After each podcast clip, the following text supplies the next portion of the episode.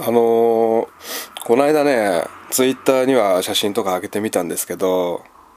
えー、任天堂が好きな人だけ入れる食堂っていうのがあるらしくてそれをなんかネットで僕見つけて行ってみたいなってずっと思ってたんですよ。で友達にその話をしたら「いや私あの行ったことあるけど」って言われて「えー、ってなって連れてってもらって行ったんですよ。その箸っていう食堂なんですけど店長さんがえー、っと任天堂に昔勤めてた方なんですよね。長官っていう橋本長官っていう方なんですけどすごいいい人で。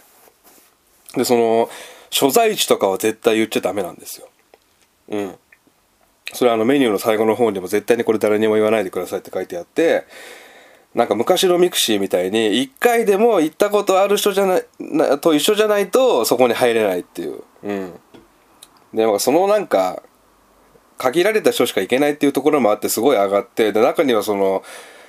あのゲーム業界の有名な人のサインとかそのマリオのねなんだあのマリオの「てってってれってって」っていうあの曲を作った人のサインとその楽譜とかも飾ってあったりしてもういちいちこう一個一個全部ゲーム好きな人だったらうわーってなるようなものが飾ってあって。うん、ディスクシステムの看板とかも飾ってありましたけどでその一番真ん中のところに宮本茂さんという方のサインがあってそのマリオの絵が描いてあるんですけどこの宮本茂さんっていうのはそのマリオとかゼルダの伝説とかを作った方なんですよね。うん、でやっぱり一番いいところに飾ってあったしあと,、えーと、箸のガチャガチャの上のににはあのドラクエ作った堀井雄二さんのサインとかもありましたけどね。うんまあ、僕が一緒に行った人はそのゲームにそんなに興味ない人だったんで全然こう写写メとか写真とか撮ってなくて僕だけパシャパシャ撮ってましたけどね。でその行ったことによってあの任天堂熱みたいなものが僕の中ですごい上がって熱くなってその宮本茂さんのインタビュー記事とかをネットであの探して漁って結構読んでたんですけど結局この任天堂周りの記事とかを探して読んでるとこう行き着くところはやっぱりその糸井重里さんと岩田悟さんのインタビュー記事をたくさん読読んじゃうんですよ。であのほぼ日ってあるじゃないですか。あの糸井重里さんが運営してるほぼ日刊糸井新聞。にもその岩田悟さんとの2人の対談のインタビュー記事とかあと宮本茂さんを交えて多分あれはマリオメーカー作った時の記事だったと思いますけどその2人で対談してる記事とかその辺をねこう読んでるともうあっという間に時間が過ぎるんですよね。たくさんあるから。仲いいからね。糸井さんと岩田悟さんがもうほぼ親友だったからいっぱいあって読んでたんですけどその岩田悟さんっていう方はえー、っとハルケンにいた方なんですけどあのカービィ星のカービィとあとスマブラとかをヒットさせた方ですよね。えー、っとスマブラって確か一番最初はそのオリジナルキャラで戦わせるみたいなモブみたいなキャラ新しく作って対戦させる格闘ゲームみたいな感じだったんですけどこの岩田悟さんがその時多分もう任天堂の社長だったと思うんですけどこれって64を広める意味でもこのリンクとかゼルダのリンクとかカービィとかマリオとかで戦わせた方が面白いんじゃないですかっつってそれがスマッシュブラザーズになったっていうね。だからモブみたいなキャラだったら絶対多分ね売れてないですしね。で糸井さんっていうのはまああのマザーシリーズを作った方ですけどこの消されてたまるかでもマザー3消えたマザー3の回を多分やったんでそれを聞いてからこれ聞いてほしいんですけどで、このマザー2の話ね、マザー2作る前の話ですけど、1989年ぐらいから1993年ぐらいまで、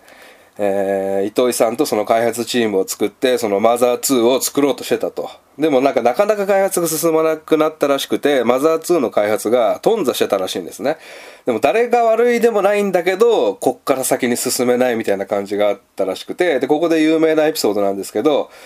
えー、当時あの経営者として腕を振るってたその岩田悟さんがこの開発チームのところに来て、えー、状況を見てこう言うらしいんですね。ちょっとインタビュー読ませてもらいますけど、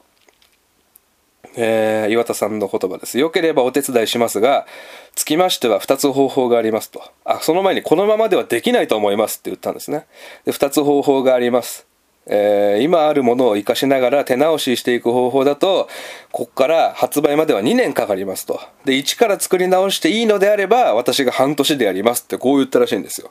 これものすごいこと言ってるじゃないですか。で糸井さんかっこいいだろうってこれ言ってますけど2人のインタビューで。でお願いしますっていう感じなんでで岩田悟さんがこのデータを持ち帰ってもう1ヶ月後にはもうそのキャラクターとかが全部動くようになってたと。でみんなうわーってなってお任せしようってなって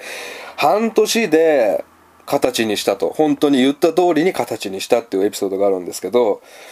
まあ名言ですよねこれね。えー、まあ、プログラマーとしてももちろんすごく優秀な方だったっていうのがこれでわかるんですけどあのー、まあ AKB48 って、まあ、チーム A チーム K チーム B ってあるんですけどチーム A の、まあ、エースって前田敦子だったじゃないですか。でキャプテンはその時高橋みなみだったんですよ。だからキャプテンが前田敦子じゃなかったっていうのがミソで、これチーム K もそういう状況で、大島優子さんがやっぱエースで、キャプテンは秋元さやかだったじゃないですか。えー、で、チーム、えー、チーム B は、えー、まゆゆがエースで、まゆゆはキャプテンじゃなくて、キャプテンはまた柏木由紀っていうのがいたじゃないですか。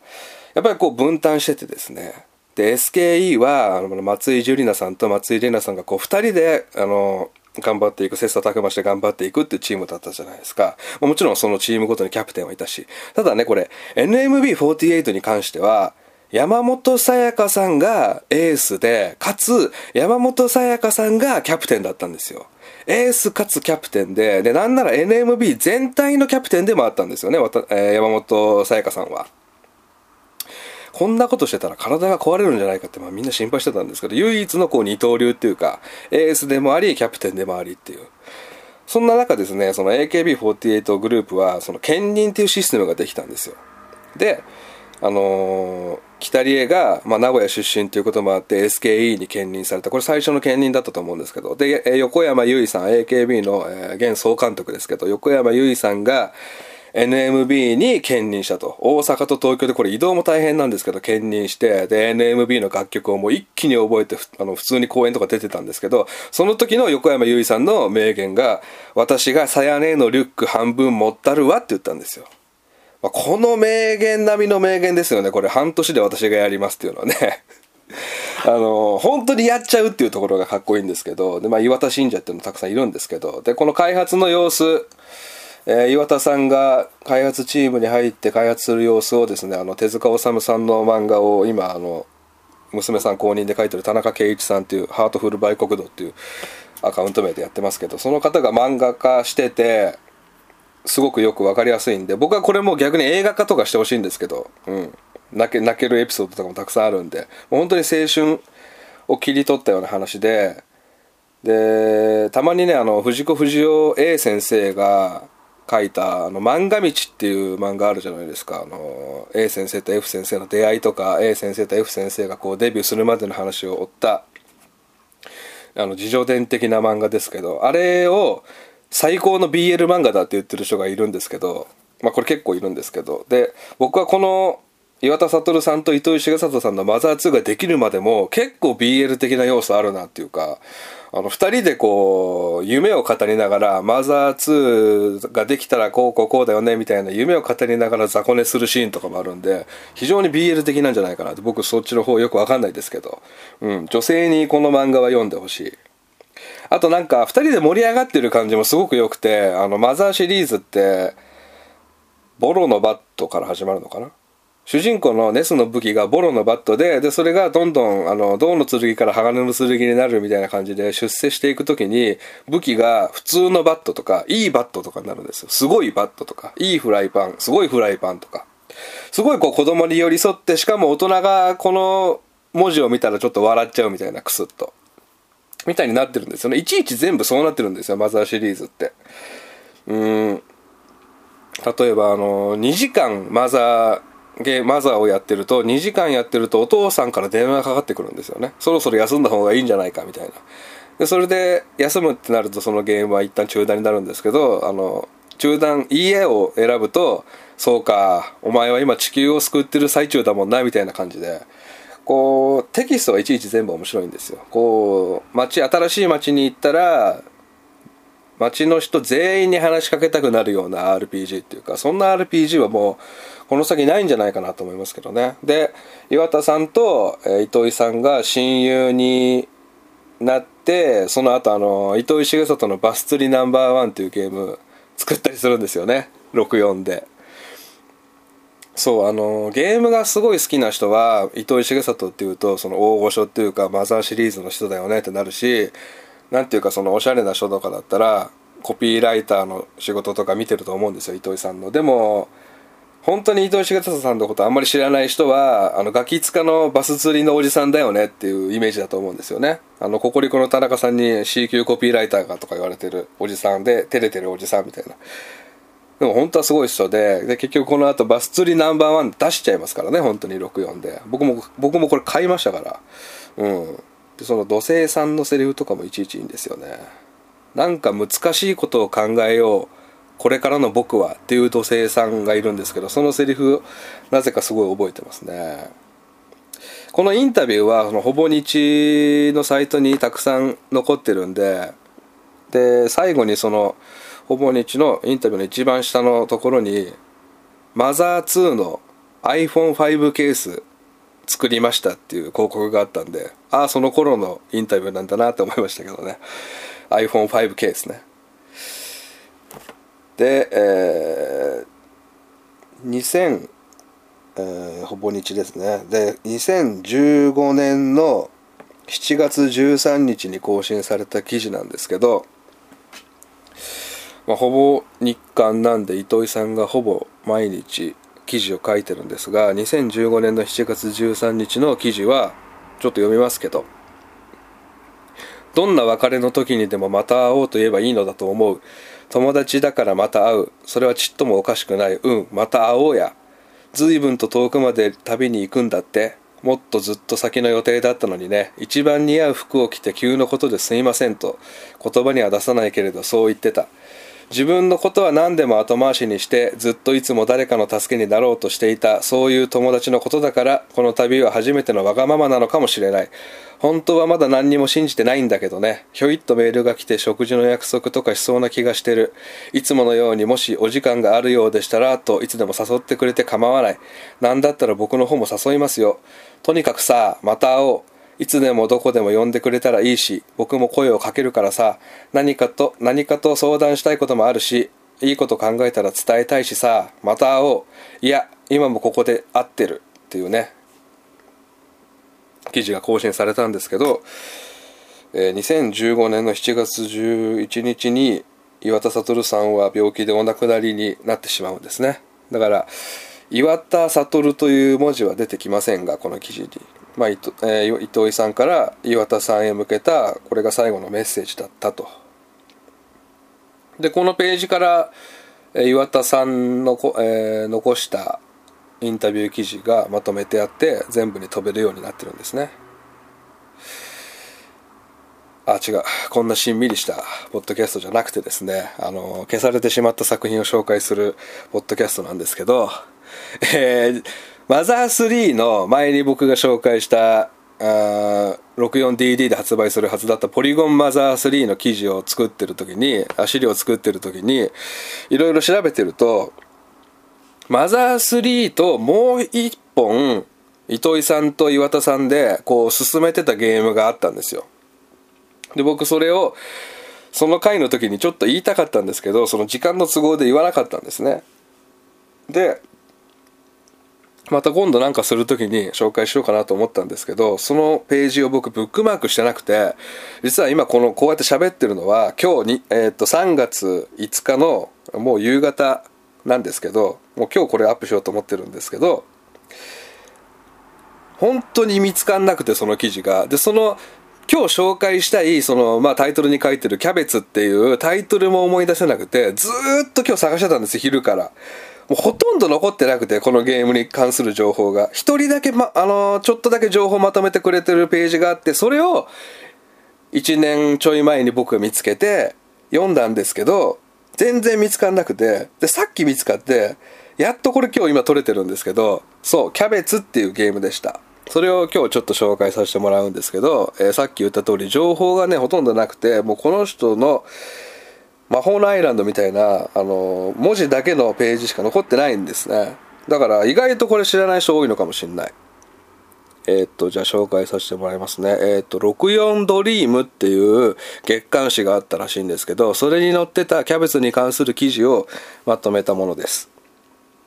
1997年4月号にから始まります。えー、マザー3について6ページ書いてあって、キャベツについては1ページ半にわたって書いてあると。で、キャベツというタイトルが公のものになったのもこの号から。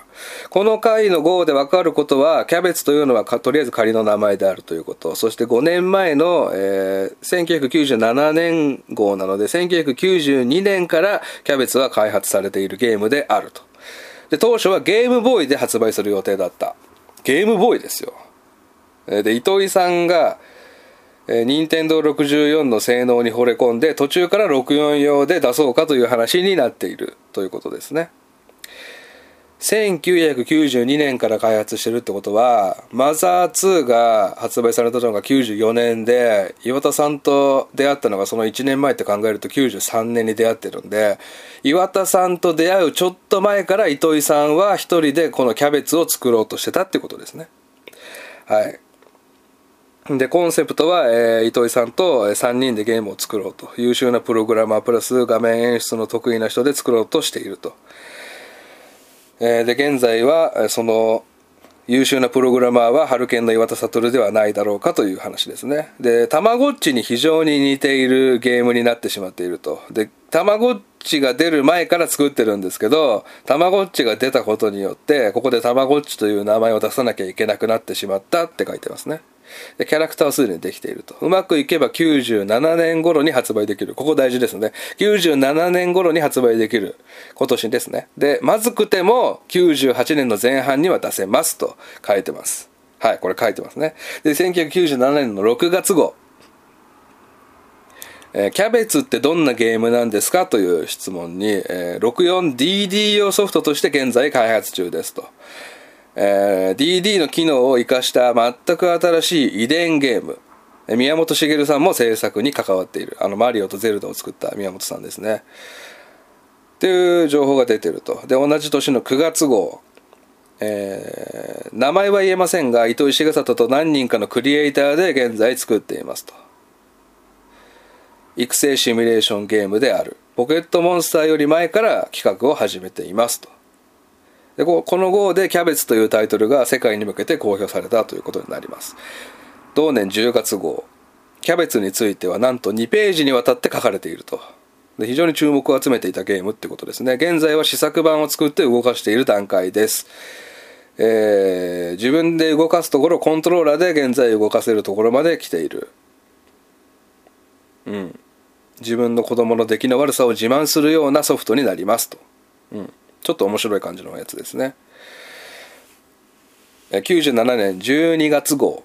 えー、いよいよ来たかという状態になりました。ハルケンの岩田さんが入ってからキャベツを作るツールが圧倒的に近代化されていますと。実際にキャベツはもう動いていてそれからキャラクターデビューについては鮮烈にやりたいです。だからちょっと待ってください。デビューするのは98年の年明けぐらいじゃないかなだそうです。いよいよもう98年の頭には出せるような目算が立ってきたぞっていうことですね。はい1998年の2月号。98年にもうこれなってますね。えー、キャベツの話。これここでも出てきます。えー、キャベツは 64DD の書き込み機能そして時計機能をふんだんに使うと。でゲーム中に登場する生物は庭に住んでいます。その庭に池を作ったり、ブランコや滑り台などの遊具を買ってあげて遊ぶこともできますよ。アイテム交換もできます。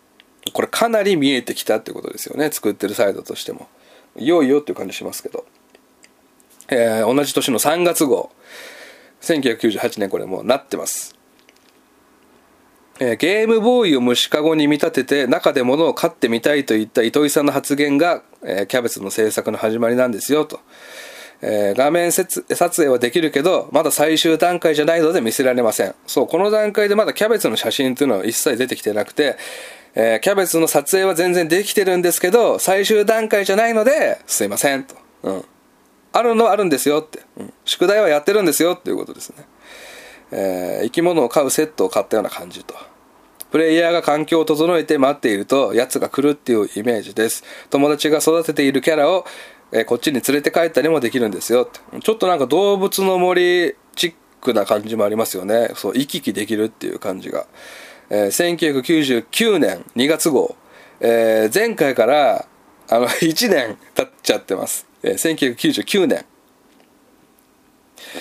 えー、岩田悟さん、えー、キャベツについてももちろんキャベツはもちろん作ってますし今年99年には出すつもりでいますよ。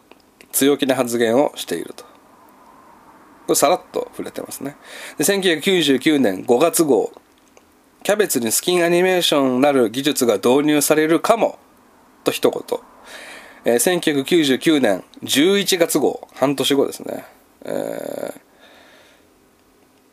このキャベツには、えー、生き物プレイヤーが指示したアクションを学習してそしてその重要度を理解していくという、えー、他の某有名育てゲームを作った方が制作中関わってますよと。でこれネットでは斎藤豊さんという方でほぼほぼ間違いないだろうと。この斎藤豊さんはドリームキャストのシーマンを作った方ですね、えー、シーマンは最初 64DD のソフトとして企画されていたそうですと。これ僕知りませんでしたけど。で2000年2月2000年になってしまいましたけども2000年2月ね、えー、ドルフィンから、えー、焼きガニまで宮本茂インタビュー特集。ドルフィンっていうのはえっ、ー、と Wii じゃなくてえっ、ー、とゲームキューブ。ゲームキューブのコード名でした確かねドルフィン。えー、一問一答25というコーナーで22番目のクエスチョンとしてところでキャベツはどうなっていますかという質問があります、えー、理想的な土俵をもう一回見直そうと思っているんですなんと余裕のある開発でしょうかその間の開発費はどうするんだという感じですが、まあ、岩糸井さん、岩田さん、それで僕でやってるので、あんまり実費を使ってないし、まあまあ、ほぼほぼボランティアで、と。まあ、ゆるく3人で作ってますよっていう。これがちょっとなんか、本当に出るの？みたいな感じありますよね。すごく不安になりますよね。こういう感じを出されると、えー、宮本茂さんの発言の中にはもう一つ重要な部分がありました。2000年中には何とかしたいよねということでやっています。だから 64DD で出ることはないんですがゲームボーイアドバンスやドルフィンを含めて見直そうとしています。64DD で出ることはないんですが最初ゲームボーイで出すって言ってて、えー、64の、えー、何？機能に惚れ込んだ糸井さんが64で出すよって言って、結局その後、あの書き込み機能、時計機能を使うってことで 64DD で出すってなって、64DD でも結局出せないと。ゲームキューブ、ドルフィンで出そうと見直してるんですよってなってます。で、2000年の5月号、えー、キャベツについてなんですけども、いきなりごめんなさい。キャベツについてはお話できないんですよ。っていうコメントが出てると。えー、開発がだからおそらく一回振り出しにまたなってるんじゃないかと。で、一言で言うと、飼育ゲームってずっと言ってたじゃないですか、この5年ぐらい。まあ、もっと言えばもう十何年、10年ぐらい飼育ゲームって言ってたんですけど、一言で言うと、友達付き合いゲームなんですよって言ってるんですね。本当に動物の森に近くなってるんじゃないかな。うん。画像の表現でみんなと違うことをやりたいとも糸井さんはおっしゃっていましたと。で2000年の7月号。なんと 64DD 用ソフトの発売ラインナップにキャベツが復活していると。宮本さんの発言を聞くと DD 用ではもうやめるって言ってたのに発売ラインナップにキャベツが復活していると。でこれ実はもうこれ最後の情報なんですけどこの人が集めてた。2000年の7月号がキャベツの情報が出た最後だったと。で岩田さんが次のハードの仕事のためにお尻に火がつき始めている。3月にベドがつかないとダメです。ポケモンスタジアムを作っていた絵を描くチームが大量に動員されて手伝ってくれたと書いてあります。うん。でこれに加えてマザー3もありますから結局これを最後にキャベツはなくなってまあ、僕の予想ですけど結構このたまごっちとかたまごっちが出た後にこう追随していった育成ゲームってたくさんあったじゃないですか。プレステとかでも森川君とかこうモンスターファームとかもそうですかね。こう育成して戦っていくみたいなゲームがたくさん出たので結構そこでもうやる気がなくなったっていうか軌道修正しなきゃいけなくなったんじゃないかなってうん、最初に作ろうと思ってたものとは全く違うものになってしまって友達付き合いゲームみたいになってでも下手したらその動物の森が64で出ましたからそれでまた軌道修正してもう結局なくなったのかなって思いますけどでも糸井さんのそのテキストの面白さっていうのはこう皆さんも知ってると思いますけどキャッチコピーライターなので C 級コピーライターなので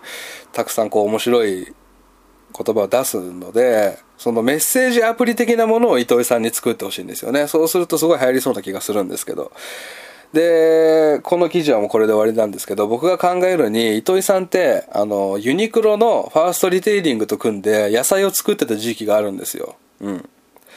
これ調べると2002年なんですね。うん、でキャベツが終わって1年後ぐらいに糸井さんはユニクロと組んで野菜を作る仕事をしてるんですけどこれがまあ糸井さんのキャベツだったのかなって僕の中ではあのー、完成したのかなって思ってます、うん、で糸井重里スペースキャベツで今2019年3月5日もう一回調べてみたんですけど一番上にあの糸井重里さんがあのほぼ日のサイトでキャベツ鍋を美味しく食べてる写真が出てるのでまあ、本当にキャベツはここで終わったのかなって。消化したのかなって僕の中で思いましたね、うん、なのでまあ皆さんにこう糸井さんはマザー3と並行して岩田悟さんと一緒にこうマザー3とキャベツっていうゲームも作ってたんだよっていうのをね覚えておいてほしかったんですね、えー、っていう感じであの当たり前のようにまた1年経って3月5日に更新させていただきましたけども消されたたまらかこれあの僕終わらせる気は全くないのでね、えー、やっていこうと思ってますけど。あのー、まだ消されてたまるかのハッシュタグとかでね検索するといまだにこのポッドキャストが好きとか言ってくれてる方がいてねすごく嬉しいんですけど。えー、あそうだ。あとあのたけこちゃんがねあのーこのポッドキャスト一緒にやってくれてたたけこちゃんのツイートを見るとこうすごく今ね忙しいみたいで漫画の方が締め切りが何個も何個もあって毎日ヒーヒー言ってるんですけどなんとですねたけこちゃんがあの結婚をしたそうなので、えー、するそうなのでおめでとうございますとここで言っておきたいと思います。あの消されてたまるかだけでねたけこちゃんを知ってくれてた方あと祈願ラジオのポッドキャストだけで知ってた方はねあの意外とチェックしてなかったら知らないことかなと思うんですけど結構おめでとうございますと。というところで締めさせていただきます。はい、えー、また何か気になるゲームとか本とか漫画とかアニメとかあったらここでおしゃべりさせていただきたいと思います。じゃあドロロ見ます。ありがとうございました。